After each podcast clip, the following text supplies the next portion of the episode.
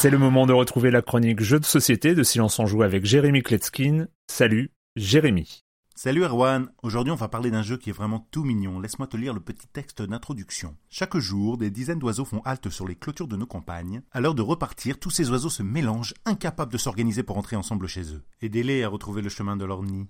Q-Bird, C-U-B-I-R-D-S, cache un jeu de cartes malin, intelligent et solide. Le jeu contient 110 cartes oiseaux réparties en 8 espèces. On y trouve des hiboux, des pinsons, des perroquets, des canards. Certaines espèces sont très courantes, on va trouver 20 exemplaires de chaque dans le paquet de cartes. D'autres par contre beaucoup plus rares, il n'y a par exemple que 7 flamants roses dans le jeu. On mélange les cartes, on en distribue 8 par joueur, puis on va constituer un tableau de 4 rangées de 3 cartes au centre de la table, face visible. Le but du jeu, poser devant soi 7 espèces différentes ou 2 espèces d'au moins 3 oiseaux. Et là, je vous entends là, mais comment on fait pour poser une carte devant soi? C'est pas clair. Bah oui, j'ai pas encore expliqué, vous pouvez pas comprendre. À chaque espèce est associé un nombre qui correspond au nombre de cartes qu'il faut avoir dans sa main pour poser un oiseau sur la table. Par exemple, si vous avez 4 perroquets dans la main, vous pouvez en poser un sur la table et jeter le reste. Si vous en avez 6 dans la main, vous pouvez en poser 2 sur la table et jeter le reste. Évidemment, les espèces les plus rares vous demanderont moins de cartes. Pour le flamant rose, deux cartes suffiront pour en poser une, trois cartes suffiront pour en poser deux sur la table. Et là, je vous entends encore, oui, c'est pas clair, comment on fait pour se procurer des cartes et se construire une main Eh bien, ça se passe au centre de la table. Vous vous rappelez les quatre rangées de trois cartes? Eh bien, à leur tour, les joueurs devront poser toutes les cartes qu'ils ont de la même espèce dans leurs mains, à droite ou à gauche d'une même rangée. Et là, deux cas de figure, soit cette espèce n'était pas représentée dans la rangée, et alors on peut piocher jusqu'à deux cartes, soit, et écoutez bien, si un ou plusieurs oiseaux de la même espèce que ceux que le joueur vient de poser sont déjà présents dans la rangée, il doit prendre en main toutes les cartes situées entre ces oiseaux et ceux qu'il vient de jouer.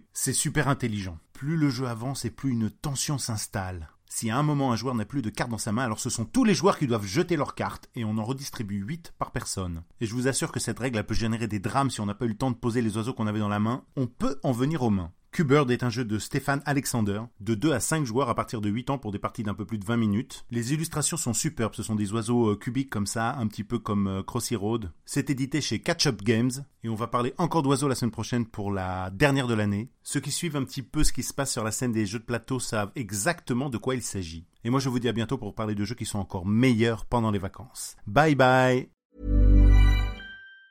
Planning for your next trip?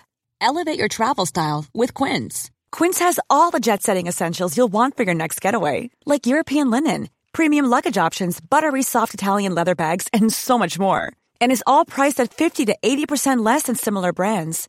Plus, Quince only works with factories that use safe and ethical manufacturing practices. Pack your bags with high-quality essentials you'll be wearing for vacations to come with Quince. Go to quince.com slash pack for free shipping and 365-day returns.